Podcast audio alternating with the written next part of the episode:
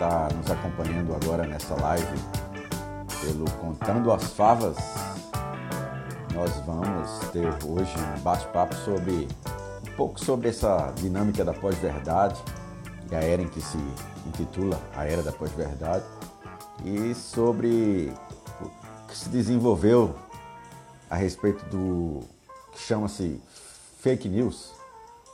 Então vamos convidar o nosso colega de bancada aí para bater um papo sobre isso, falar um pouco sobre a, a ideia de, de que isso sempre existiu ou não, foi criado recentemente, e seus rudimentos, suas origens, e também um pouco das impressões que a gente tem sobre como vivemos hoje nesse ambiente. Se você se importa com isso, se isso aí não tem nenhum problema para você, se você reage ou não reage a esse tipo de, de colocação ou de apontamento quando se coloca diante de você um, uma pseudo ou real fake news.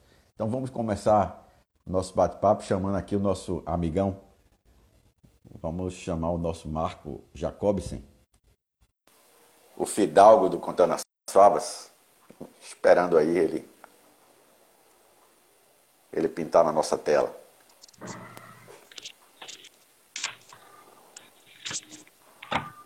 Fala, Fábio, me ouve bem aí? Tô te ouvindo bem, só não tô te vendo ainda. Hum. Meu sinal aqui, meu sinal tá legal. Tu, tu tá me ouvindo e bem? agora? Tô te ouvindo bem e te vendo bem. Ah, ainda não tá aparecendo aqui, para mim não aparece ainda. Poxa. De repente tá lento.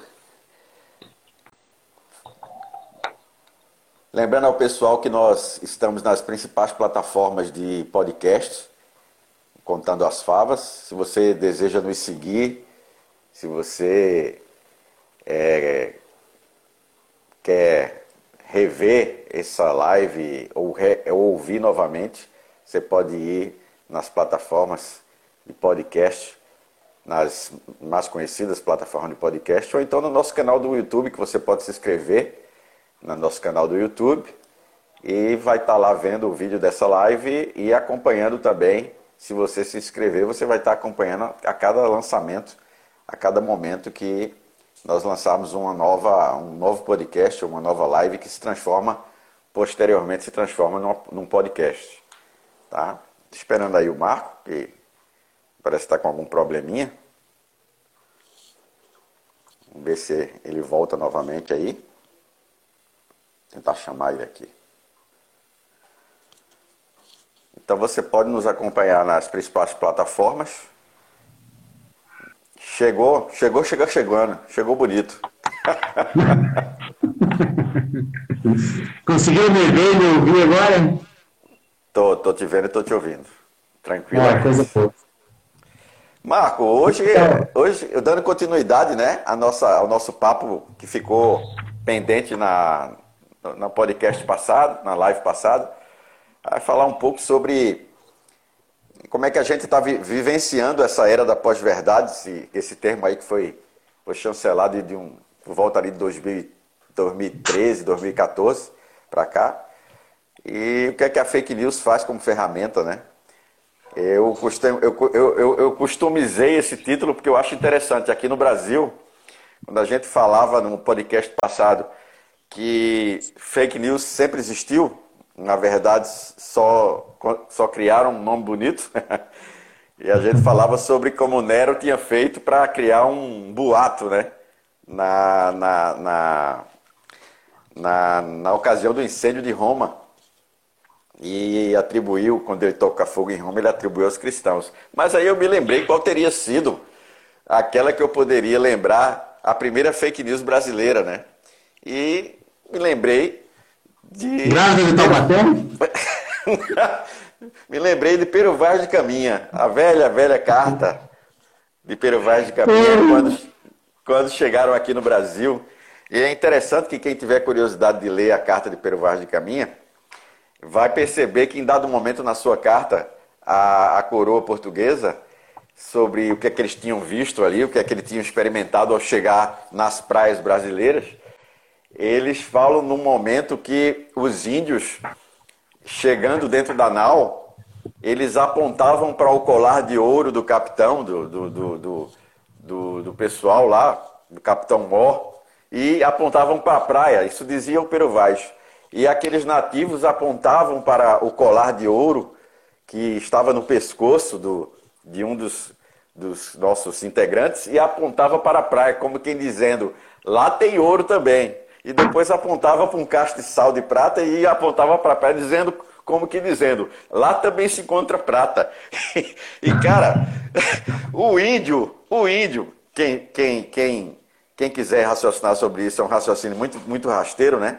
O índio, ele não tinha nenhum tipo de valor, ele não atribuía nenhum tipo de valor ao ouro e nem à prata, para ele estar tá dizendo que lá na praia tinha prata e tinha ouro, para ele estar tá informando para o rei de Portugal que aquela prata e aquele ouro que se encontrava naquela região. Ele nem tinha interesse nenhum de fazer isso. Então, assim, para mim, essa é a, a primeira fake news brasileira. É quando você cria uma informação para passar ela para outro, né? E cria da forma mais interessante possível ao seu favor, né? Mas, tu sabe, é, Fábio, tu, tu, falando essa questão do Pero Vale de Caminho, e aí eu estava pensando lá, né, sobre fake news, sobre a pós-verdade, enfim, como, como seria o contexto de hoje. Mas, assim como o racismo, que a gente falou semana passada, a fake news é algo que está inerente à existência da sociedade, e eu acho que ocidental, talvez.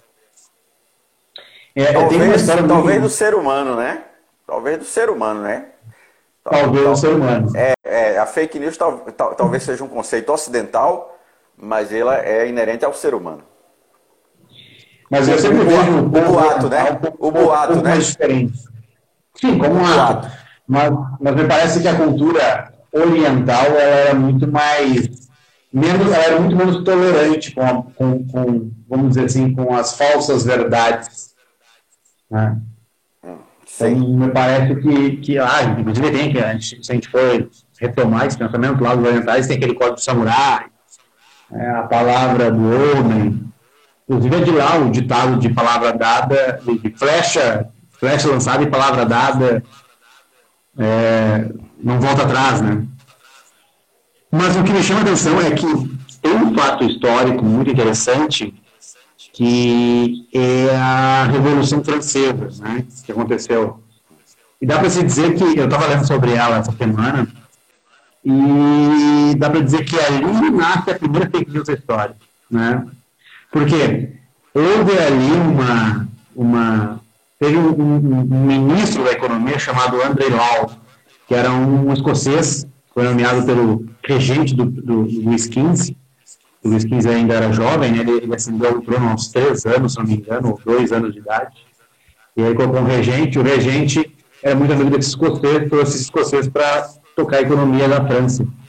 E aí esse cara, ele criou o que a gente conhece por papel moeda, através da, da emissão de títulos da coroa lastreados no ouro que tinha nos depósitos do rei, e depois ele parou de lastrear no ouro e passou a lastrear na palavra que o rei um dia iria pagar aqueles títulos de volta.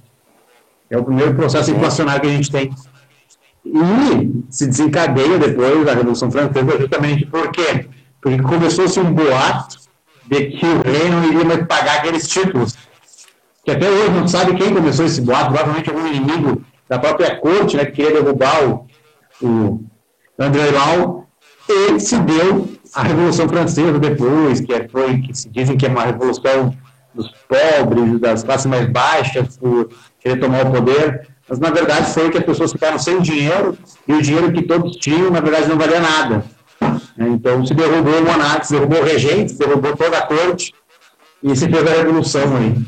Então, ali, naquela sociedade, a gente, das grandes navegações, já começa a nascer o que a gente vai vir a entender hoje como fake news, né? Na verdade, me parece até assim, hoje, nem para tu ver, né? A gente nem está dizendo que é mentira que as coisas falam. É falsa verdade. Fake news. Pô, mas se o cara está falando coisa que não é, é mentira, né?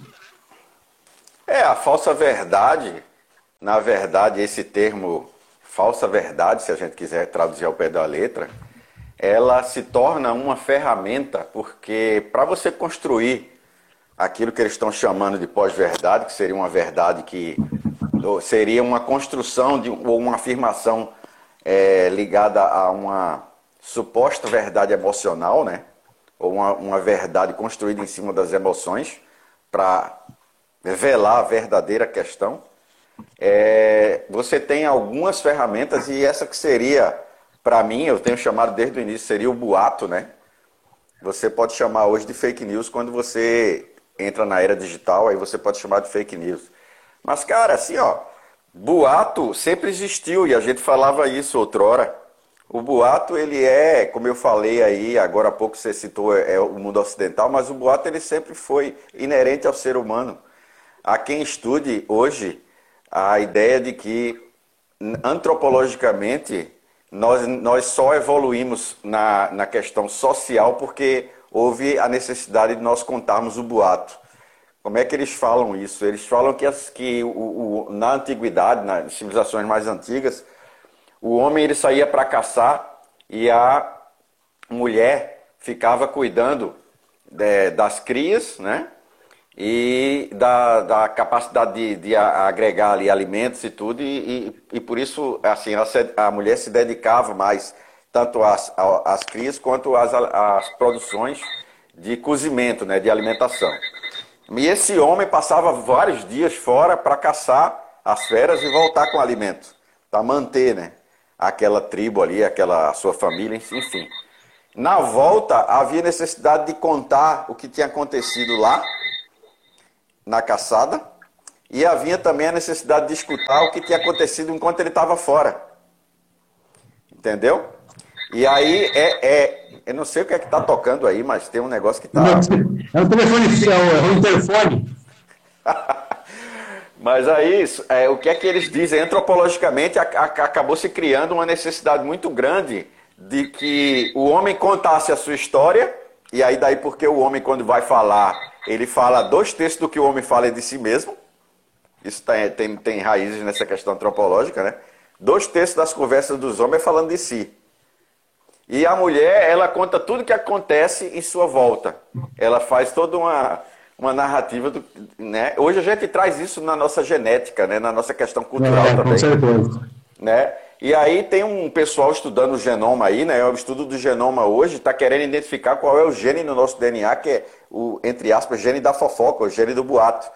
Porque nós temos essa capacidade de contar pra, e como contar a nosso favor. Como contar aquilo para convencer a, a, o outro a nos seguir, convencer o outro a guerrear conosco, a convencer o outro a caçar conosco, a convencer o outro que ele deve fazer parte da sua equipe para que a coisa aconteça. E esse tipo de, de a, habilidade está no nosso genoma, está lá no nosso gene. Né?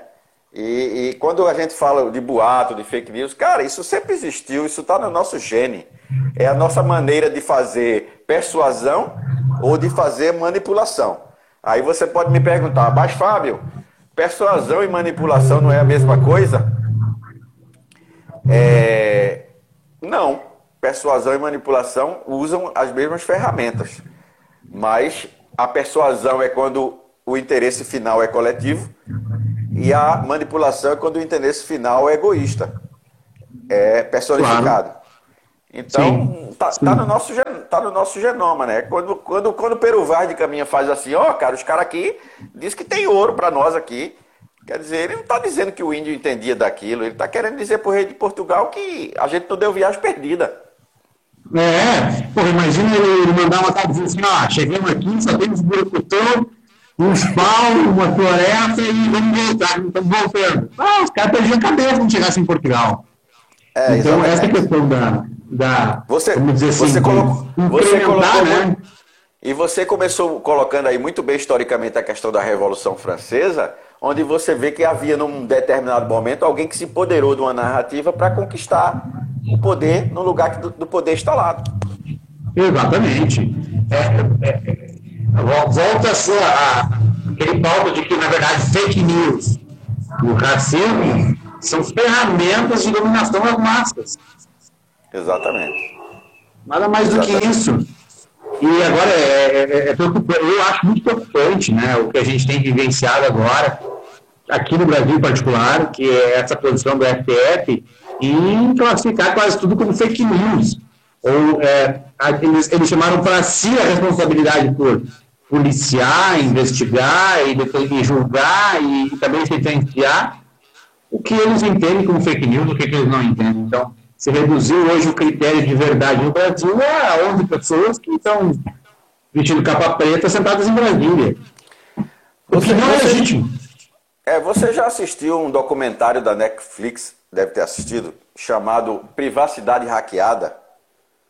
Eu já vi, mas não assisti.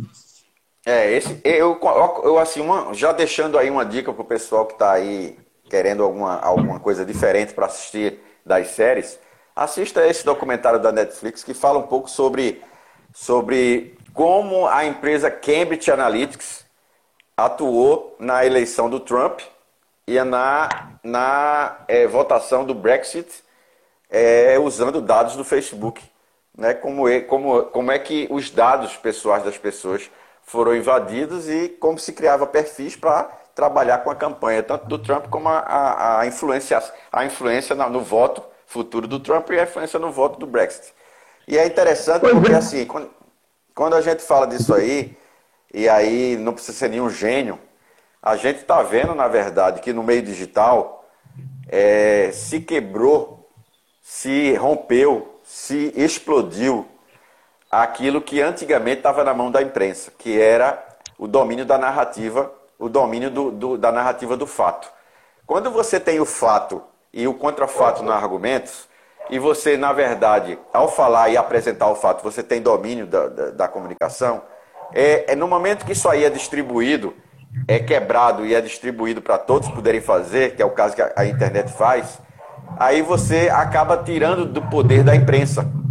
Quem mais tem medo hoje da fake news, na verdade, é a imprensa.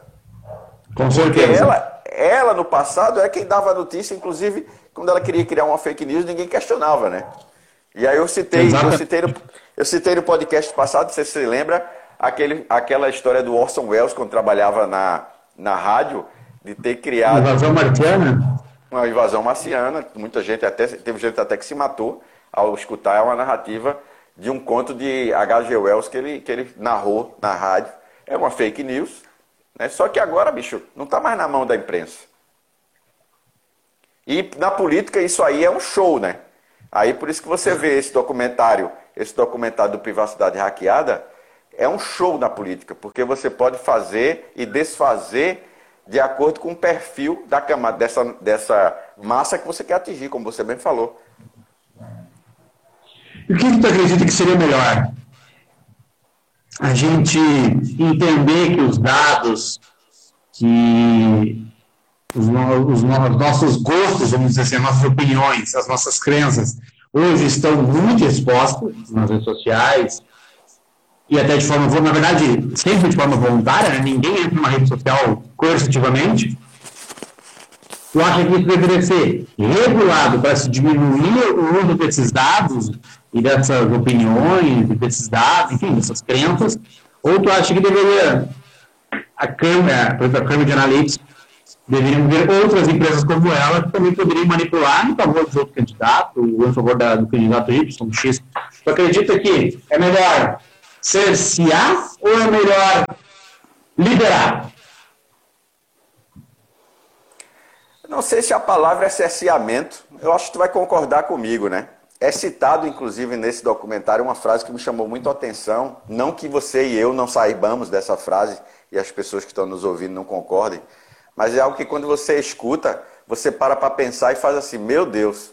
É quando uma das, das investigadas do processo, que trabalhava na, na empresa, ela diz o seguinte: Facebook, Google, Tesla, Amazon, é, Twitter, são as maiores empresas do mundo hoje. As mega e maiores empresas do mundo hoje que dominam o mercado. E elas são essas maiores empresas hoje porque o maior recurso hoje encontrado no planeta não é mais o petróleo. O petróleo já perdeu valor em relação aos dados.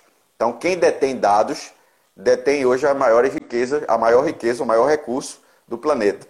O maior recurso do planeta hoje já é, hoje, nesse dia de hoje, já é o dado. O dado já é maior, inclusive, do que o petróleo. E aí, quando você entende o que ela está querendo dizer a respeito de dados, e que você, por exemplo, tem um ativo, Marco Jacobson tem um ativo na sua vida que são seus dados, eu tenho ativos na minha vida que são seus dados, meus dados pessoais, meus dados, enfim, nas áreas da minha. Você acaba, na verdade, tendo que defender o uso ou não desse seu ativo, porque eles podem ser alvo de, de compra, de venda. Entendeu? Sim, entendi. E aí, aí por, que, por que, é que hoje isso causa um temor no mundo? Porque quem hoje tem, tem, tem ferramentas para manipular isso, para fazer uma espécie de, de é, cleptocracia, vamos dizer assim, né? Através do, através do uso desses dados, domina qualquer coisa hoje, qualquer coisa. Porque hoje já se torna mais importante ter, ter dados do que ter petróleo. Então domina qualquer coisa. Hoje estaremos há, pouco, daqui a alguns meses, é, enfrentando campanhas políticas nos municípios aí, e quem tiver acesso e, e condições de manipular isso, vai ter vantagem sobre quem não tem. É real. E, então, e aí, então, massa, que... aí você entende isso, mas a massa não vai entender isso, não, Marco. A massa vai participar. Olha lá, Cessa. Beijo para tu. Certo, mas. Então, tu acha que deveria haver uma certa regulamentação uma certa discricionalidade sobre o uso dos dados. Eu não sei se você chegou a ver aquele, aquele documentário do Júlio Assage. Não. Que tem na Netflix não também. Não vi. Bem interessante. E ele, ele era o fundador do, do Wikileaks, né? Uhum. E ele trabalhava muito com isso, com a divulgação de dados que não deveriam ter sido divulgados. Mas, cara, você partindo desse princípio, desse princípio aí, que é o mesmo do documentário, você, você é que você não assistiu o documentário, eu não sabia também. Ah, você está lá com todas as suas informações e, e o aplicativo lá, o hackeamento da, do, do, começa por você. Mas aí quando você abre a, a vamos dizer assim, o, o, os seus dados para um determinado questionário que é feito, Aí aquela abertura ali cria uma janela para que aquela empresa que, que, que mandou aquela isca para você, aquela lure para você, ela deixe todos os seus amigos, todos os seus amigos é, vão estar, vão estar é, sendo invadidos também. Então, na verdade, não está sendo invadido você, está invadindo toda a sua rede de relacionamento. Entendeu? É muito complicado isso aí, cara. Foi um negócio muito bem feito. Muito bem feito. Claro, mas também assim, eu acho que hoje em dia é irreversível. Porque o modo como as redes sociais, os grandes provedores de serviços digitais, vamos dizer assim, porque não é só o Facebook, Twitter, a WeChat, lá na China, que pega nossas informações.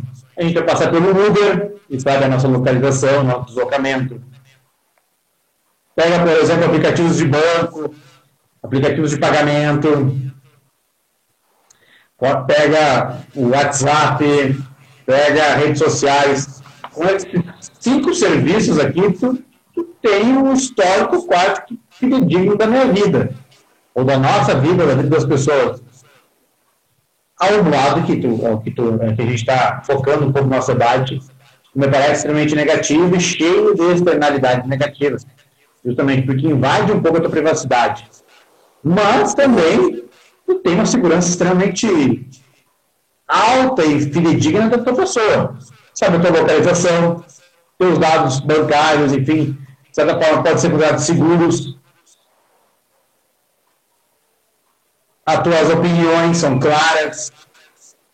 As pessoas vão se, vai se cercar de pessoas que, que são socialmente aceitáveis. Por exemplo, essa própria conversa, por que a gente faz essa live? Por que a gente faz o conteúdo das falas junto? porque, de certa forma, a gente foi colocado em sintonia e, o, e, e, e, certamente o, as ferramentas digitais já percebem isso e fazem tu aparecer para mim e eu aparecer para ti E aí você cria esses bolsões. Tu acha que isso é positivo? Tu acha que isso ainda vai ser negativo? Como tu acha? Não, eu não acho que seja positivo ou negativo. A discussão talvez não seja o fato de você ter, ter a, vamos dizer assim, a facilidade de você expor o seu perfil ou defender suas opiniões, que hoje, como hoje você tem. Eu acho que é quando você, é, sem, sem a sua autorização, é alvo de, do, do uso do seu perfil para criar uma terceira coisa. É o que seria a Mas terceira coisa? O que é que seria a terceira coisa? É, é o que, que seria a terceira coisa? tu está fazendo, uma, uma, uma, análise, uma comparação aqui, tu está querendo que o cara que fuma cigarro processe depois a indústria do cigarro. Não, não. O que, é, o que é que seria uma terceira coisa? Bem factível, vou falar. Seria, por exemplo, a empresa que, que, que me colocou dentro de um perfil ali, de, um, de uma caixinha onde você e eu estamos juntos ali com mais algumas pessoas, começa a nos bombardear diariamente com, uma determinada, com um determinado tipo de Twitter patrocinado, de postagem no Face patrocinado, postagem no Instagram patrocinado, para querer é, nos convencer de algo, que é o que aconteceu na eleição do Trump e, na, e no Brexit. As pessoas, na verdade, elas, elas, elas só foram alvo de uma, uma persuasão, entendeu? De um processo de manipulação. Não, é coercitiva. Oi? Não é coercitiva. Não, não é coercitiva mas é manipuladora. Aí a gente volta para aquilo que a gente estava falando antes. Né? É quando você monta uma narrativa para manipular. Porque a manipulação ela nunca é coercitiva, nem a persuasão. Eu lhe convenço, eu lhe, conven, eu lhe convenço com base emocional. Daí porque o termo pós-verdade é, ele só existe por causa da questão emocional. Né? Se não houver emoção, você não pode falar de pós-verdade. A pós-verdade ela inclui o fato do convencimento emocional para criar uma verdade paralela. Ela não desfaz o fato, ela cria um fato com outras cores, mas ela cria com base nas emoções. Então, claro, quem está falando isso está falando de persuasão e manipulação. É, o que eu vejo, assim, eu, eu não acredito mais que seja, que seja possível a gente pensar uma sociedade sem fake news ao, ao pé da letra mesmo. Justamente porque agora a gente tem tanta informação nossa disponível, livre, aberta, e que nós voluntariamente fornecemos, que é, é, é inevitável o bombardeio. Mas o que me parece é que tu só vai ser bombardeado com aquilo que tu voluntariamente forneceu como uma certa aptidão, como um certo gosto, como uma certa vontade, um certo desejo. Na verdade, me parece que o algoritmo é vamos dizer assim, que a, que a mente do computador está manipulando. Na verdade, tu está fornecendo para ele, ele está dizendo assim, ah, a resposta é esta. Eu ainda acho que não, a, a, inteligência, a inteligência artificial não chegou ao ponto de nos enquadrar.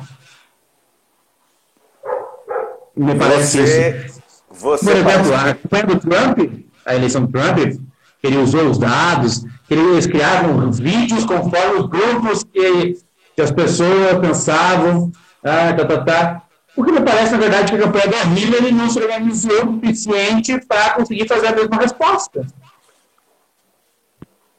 É, me parece o isso. Fato, o, aí vamos, vamos voltar mais uma vez para a questão. E aí eu concordo, tô, tenho, estou concordando com você, viu?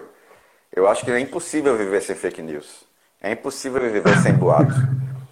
É impossível por várias razões. Uma delas, forte, forte, que eu já coloquei no início, é uma questão antropológica. Né? A primeira fake news é que a nossa mãe nos acha bonito. Cara, a primeira fake news é a primeira fake news da nossa vida feita por nós é quando a gente chora sem estar triste e, e, e sem estar sentindo absolutamente nada para poder chamar a mãe porque quer leite, quer alguma coisa, quer mamar. Então tu. É, essa, é a primeira fake, essa é a primeira fake news, né? Você aprende a mentir do berço, né, cara? Então, assim, é impossível viver sem a fake news. Um dos fatores antropológicos, para mim, é marcado, marcante isso aí. Um abraço para o nosso grande, o mestre Grande Gilcione Moraes. Gilcione Moraes. Grande mestre aí, o, o fidalgo dos cursos online. Né? Então, assim, é, esse homem é fera com curso online. Já estamos tá, tá, devendo, inclusive, uma, uma, nova, um novo podcast, uma nova live aí com ele, que ele disse que quer falar sobre o Eduz, quer falar sobre, sobre aí o Hotmart e as outras plataformas que ele não teve chance de falar. Vamos lá, vamos tentar fazer. Pedimos um pinzinho aí, até depois da tua fala, falar sobre fake news da situação da Hotmart que está passando agora, né? Exatamente. É um Bom, problema, né? Então, assim, cara, sempre vai existir fake news, sempre vai existir, se você quiser chamar de outro nome, o boato, a fofoca, né?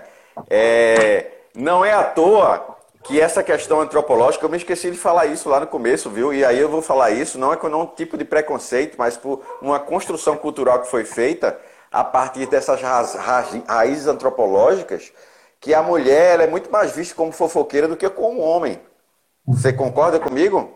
Existe uma cultura, ah. inclusive europeia, inclusive europeia, da, da construção da, da, das beatas e das fofoqueiras na, no imaginário europeu por causa disso. Porque as mulheres elas contavam aquilo que acontecia na, na tribo enquanto o cara estava fora. Então ela não fala só dela, ela fala dos outros. Enquanto o homem que voltava da caça falava só dele e do que, é que ele tinha feito. É a coisa do pescador, né? Vai pescar, fala de lá, da história dele com peixe. Né? Cara, você tá, é, você tá certo, você tá certíssimo. Não vamos fugir da fake news. Agora, o que é que tem que. que o que é que as pessoas que enfrentam ou combatem as fake news querem construir, querem fazer a gente acreditar? Isso é minha opinião. É que a fake news é uma coisa que, que, que é nociva e que tem que deixar de existir. Isso é impossível. Porque quem está fazendo esse discurso, quem está fazendo esse discurso é quem perdeu o poder, que foi a imprensa. Inclusive a imprensa está fazendo um negócio muito cômico às vezes. É dizer o que é que é verdade e o que é que não é. Quando sai uma notícia. Validadores, né? é, querendo validar notícias agora. Cara, fato é fato. Você sabe, padre, que o, como a gente conversa e, e, e, e se fica diante desse, desse panorama da fake news, e, então, cara que sempre fala bastante, bastante nisso. O caminho para o cara saber a verdade é se voltar para dentro de si mesmo, velho. Porque tu, tu, tu for ver o lastro que tem e, e, o que afeta essa questão de fake news, vai desde a vida pessoal das pessoas até os negócios, a educação, a política. Então, o, o, o ser humano, né, para saber o que, que é verdade e o que é mentira, tem que se voltar para si mesmo, né? Esse é o caminho.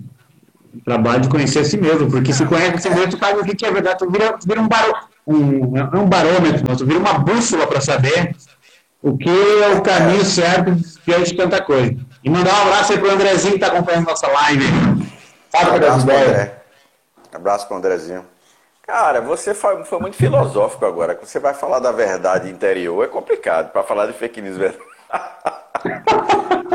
Você foi muito filosófico agora. Eu me lembrei agora de, um, de, uma, de uma ilustração que fala sobre essa questão muito pertinente ao que você falou, que é a ideia de que alguém detinha a verdade como um cristal.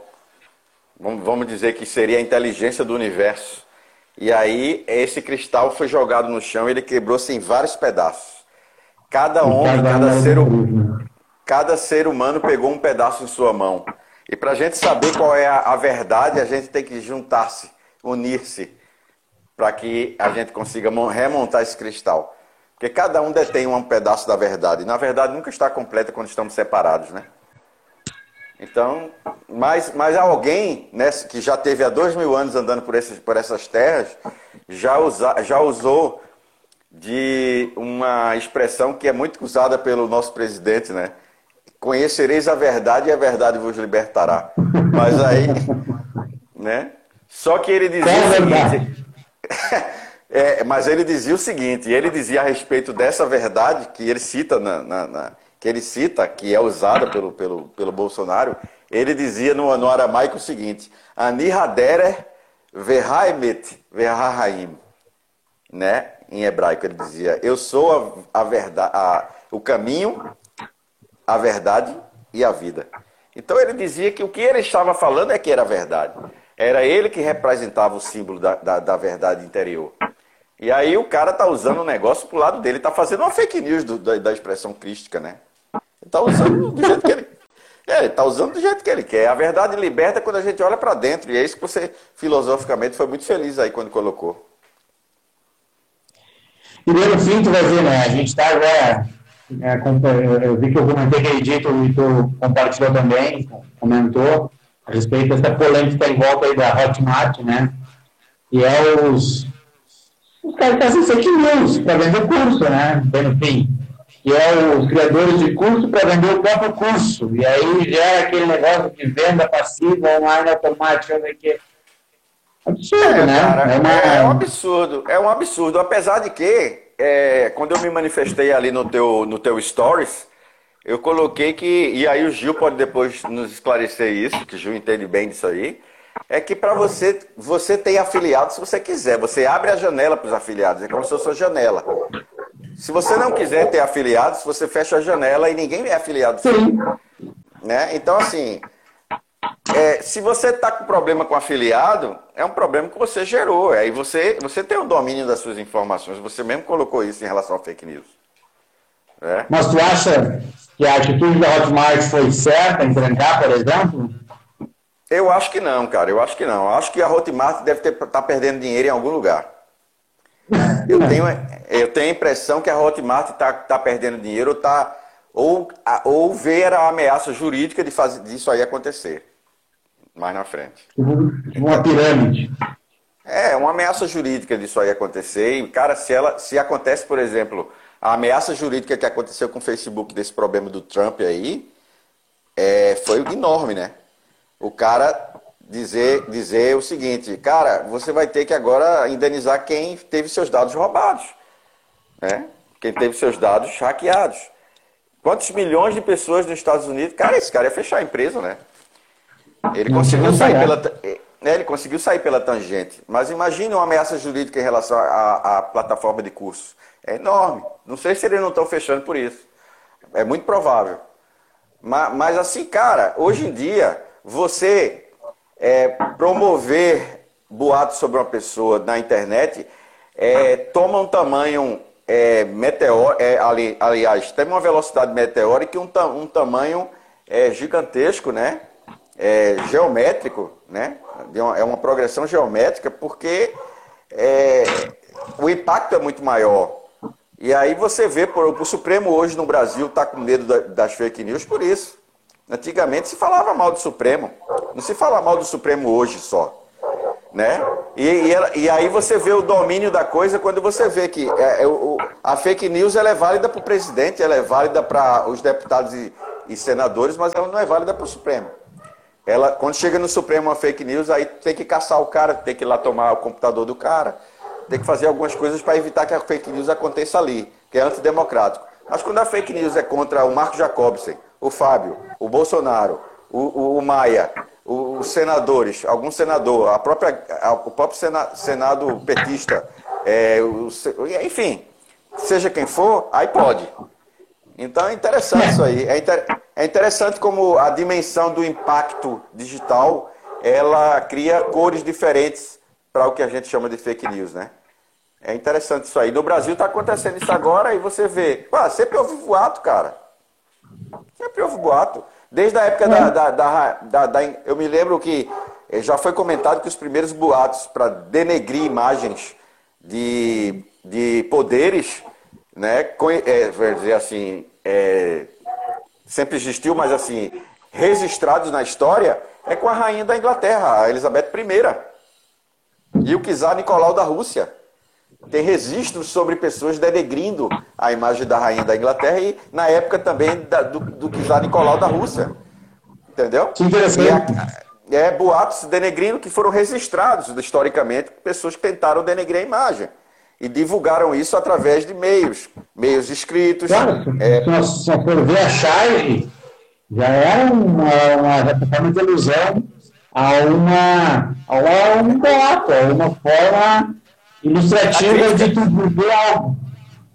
É, a charge ela sempre foi, aí eu, eu posso dizer isso, porque eu trabalhei com charge muito tempo, né? Fui chargista do, de um jornal local aqui nosso, durante mais de seis anos. E, cara, eu tive até problema, viu? Porque uma vez que eu fiz sobre a Câmara dos Vereadores, os caras foram lá. Mas assim, a charge ela é na verdade uma opinião crítica sobre algo ou sobre alguém.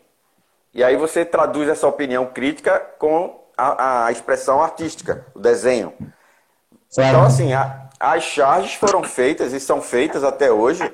É, cara, vão ter que caçar tudo agora. Se fosse contra o Supremo, vão ter que caçar tudo. vão ter que caçar tudo, né? E aí, e aí eu, não sei qual tua, eu não sei qual a tua opinião sobre isso aí, mas a minha é que os caras estão vendo coisas é, para, vamos dizer assim, criar, na verdade, um novo viés a respeito desse conceito. O que me parece que, que assim, o caminho é retomar a construção do, vamos dizer assim, uma coisa mais humana, de, de lastrear mais na, na fé de algumas pessoas, aquelas pessoas que realmente porque assim, ó, vamos, vamos, vamos, vamos estar falando da vamos para a arte. A arte, antigamente, ela era vista como fruto do esforço, do empenho, do intelecto, da dedicação, certo? Hoje, a arte virou uma coisa bizarra. Coisa, coisa totalmente... Esse tempo eu estava vendo que, que um, um, um, um, estudantes de arte clássica da Universidade da Califórnia foram até o Museu de Arte Moderna, Arte Moderna de, de Califórnia mesmo, e Los Angeles, e colocaram um abacaxi sobre um banco. Um abacaxi. Cara, eu vi isso. Foi, foi genial isso que tu fizesse. Genial. E Mas aí semanas depois, eles voltaram e o abacaxi estava fazendo uma redonda protegido. Ou seja, e passa a entender que a arte é aquele abacaxi, sabe? Aquele abacaxi é uma pequenino, não existe arte ali. Então, o negócio é voltar, cara, ao valor do esforço, do trabalho, da construção, de tudo isso. É, Marco, você está falando aí de, de, algo que foi. Opa, yes! Como é que tá? Estamos numa companhia. É. não quer. Você está tá falando aí de algo que, que no, no, no pós-guerra nasceu, que foi a arte pós-moderna. A, pós-modernidade na arte, ou seja, a arte pós-moderna, né, que, foi, que veio depois do, depois do que aquilo, do, depois do que aquilo foi, que foi conceituado na arte como modernismo, veio o pós-modernismo. E o pós-modernismo, ele tem essa questão que é muito mais ligado ao conceito do que à obra do conceito. É muito mais é muito mais forte a questão conceitual daquilo do que a própria é, ao próprio elemento artístico. Né? Isso, a própria, é, a própria construção em si. Né? Não é à toa que você vai, vai, vai ver na pós-modernidade é, é, o valor dado a, a, a um traço ou a, uma, a, um, a um elemento que ele é, é dado valor àquilo por, por uma questão do momento em que foi feito, é, quem desenhou, quem pintou, quem esculpiu, do que propriamente o valor artístico daquilo. Né? E, e a questão conceitual, ela é subjetiva, ok? Logo, a pós-modernidade, logo, é algo extremamente livre. E aí, quando você bota um abacaxi em cima de uma mesa, é, alguém vai passar por aquilo ali e vai achar que aquilo ali é uma questão conceitual e vai tentar ficar horas tentando entender o que é que aquilo ali vai falar com ela, o que é que aquilo vai representar conceitualmente para ela. E eu vou te dizer uma coisa, isso é tão interessante porque isso faz parte de uma maneira da gente ver a nossa vida e a forma como a gente, você pessoalmente vê, é, enxerga o, o seu universo, aquilo que está à sua volta, e cada um, que o meu irmão mais velho, quando estudava no Centro de Tecnologia, ele estudava Engenharia Eletrônica no Centro de Tecnologia da Universidade Federal de Pernambuco, ele é mais velho do que eu, ele me contou uma vez uma história interessantíssima. Ele tirava as cópias, é, xerox, da, da, da do, dos, dos, das apostilas que ele estudava na, na, na, no DA, no diretor acadêmico lá, que era Sim. mais barato. E aí, num dia, ele, ele, ele colocando, a, ele tirando o xerox no, no DA lá, ele esqueceu de colocar a folha e aí veio uma folha preta. Não sei se aconteceu isso contigo. Saiu uma folha preta. E aí a folha preta cheia de pontinho branco. Aí ele pegou aquela folha preta, levou para o mural do Centro de Tecnologia, pregou no mural e colocou embaixo. Foto tirada da supernova Shelton pelo telescópio Hubble. Cara, ele, ele botou isso aí embaixo do, do, da Xerox preta lá com os pontinhos brancos, botou assim, foto tirada do, do telescópio Hubble da supernova Shelton. E assim, ele, ele ficou sentado num banco perto e disse que o que parava de estudante de física, velho, pra olhar a foto. Cara, ficaram, teve gente que ficava assim 10 minutos olhando para aquela papel preto com pontinho branco e, e, ainda comentava, pá, que negócio, olha que a foto e tal. Então você veja como é o ser humano, cara. O cara fez uma obra de arte, né? Isso aí na década de 90, quando ele estudava lá no, no Centro de Tecnologia da Universidade Federal de Pernambuco. Então, nós somos assim, né? Nós fazemos volta, o que a gente falou na live passada. A fé Entre... move o mundo, a fé, as crenças. E ele criou uma fake news, correto? Correto. Criou... Correto, criou uma fake news. Tu, tu já assistiu, até depois do nosso Coisa Cultural, no nosso espaço cultural, vou colocar esse, esse, essa sugestão. Tem um documentário na Netflix dos terraplanistas. Terraplanistas? Netflix. Não? Então, seguindo a nossa, a nossa essa questão cultural aí, eu não assisti, eu vou assistir, viu? Eu, eu, eu queria deixar isso aí para o pessoal que está nos ouvindo, que essa temática dos rudimentos da, da, da, da, fake news é interessante, né? E, na verdade, a, a, a fake news ela tem origem desde que o ser humano é ser humano, né? Em resumo, a gente concluiu isso. Que a fake Exato. news, na verdade, sempre existiu e ela, os rudimentos da fake news estão nos rudimentos da, da civilização. Né? Começou, então, começa pegando berço e vai passar pela carta pelo vaso de caminha, passa pelas leis francesas de economia. Vai, vai até quando o ser humano precisou se unir para guerrear contra um elefante. Vai até o começo lá. Ele precisou convencer alguém para seguir ele. Imagina esses mitos que existem na história, como William, William Wallace, o Genghis Khan, Mao Tse-Tung, quanto de boato tem em volta desses caras. Imagina, né, cara? Eu, eu vou deixar a privacidade, privacidade hackeada, privacidade, privacidade hackeada da Netflix, tá? E, e para quem quiser depois algo mais leve, né?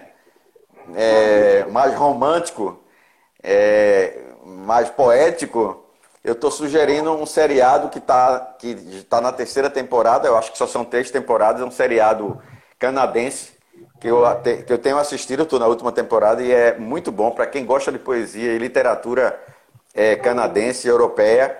Assisti Anne com E, Anne with an E. Não sei se você já assistiu. É, um, é, é a série de uma menina chamada Anne. É uma canadense, é uma menina que ela é adotada por um casal de, de, de, de idosos que precisava de, de, um, de um filho para cuidar da fazenda junto com eles, porque já, a, a idade já estava avançada. E na hora acontece um problema e eles acabam adotando uma menina. Só que ela é, para a época, extremamente avançada em termos de intelectualidade, tem uma, uma quantidade de leitura imensa por causa do orfanato onde ela estava e do lugar onde ela passaram. E ela acaba transformando a vida do vilarejo lá no Canadá, Cara, vale a pena, vale a pena. Para quem gosta de romance e para quem gosta de poesia, muito bom. É, é, é, em inglês é N with an E. É, em português seria Anne, Anne com E, né, no final. A-N-N-E. Vale a pena, vale a pena assistir. Eu deixo aí a dica pro pessoal.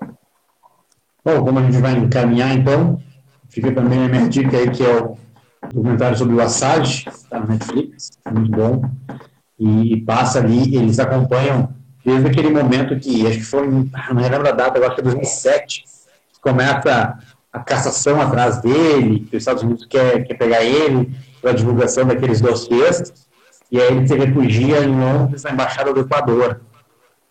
E aí a trama, o documentário acompanha ele durante todo aquele, acho que foi oito anos ou sete anos que ele morou dentro da Embaixada do Equador, em Londres, e inclusive dá uma coisa muito interessante, que é a negociação que o Equador faz com a Inglaterra pelo Júlio. Né? Faz um, um, um, banco inglês faz um aporte, um investimento numa infraestrutura equatoriana, um negócio muito bilionário, e aí a, a, a, a embaixada equatoriana despeja ele, né? Coloca ele para fora. Sim. E então é, é, bacana de acompanhar, porque ele trabalhava muito com essa questão de que ele tinha verdadeiras informações e que tentavam vender ele com fake news. É bem interessante. E ele trabalhava o equilíbrio no sentido contrário. E o outro é o que eu acredito que seja uma fake news, que são os terraplanistas, né? É, o documentário é terraplanistas, só que os caras vivem a fake news ou vivem essa informação como se fosse real, como se fosse verdadeira. Isso guia a vida deles, guia as economias deles, guia as famílias deles. Então você vê que muda todo o contexto. Cara, por trás disso tem dinheiro. Alguém está ganhando dinheiro com isso aí. Com certeza. Cara, um. Tá. Agradeço aí a tua participação. A participação. A nossa aí. convidada também. Como é o nome dela? Como é a Valentina. A, a, Valentina. É, e, cara, muito bom, muito bom. Acho que deu pra gente navegar um pouco sobre essa temática. É sempre bom falar contigo, é sempre bom deixar aí o pessoal com esses grilos na cabeça depois para ficar pensando. E, e vamos para frente. Quem quiser nos acompanhar já sabe. Instagram, arroba Contando as Favas. É, o podcast também sai no, no nosso canal Contando as Favas no YouTube. Quem quiser também se inscrever no canal.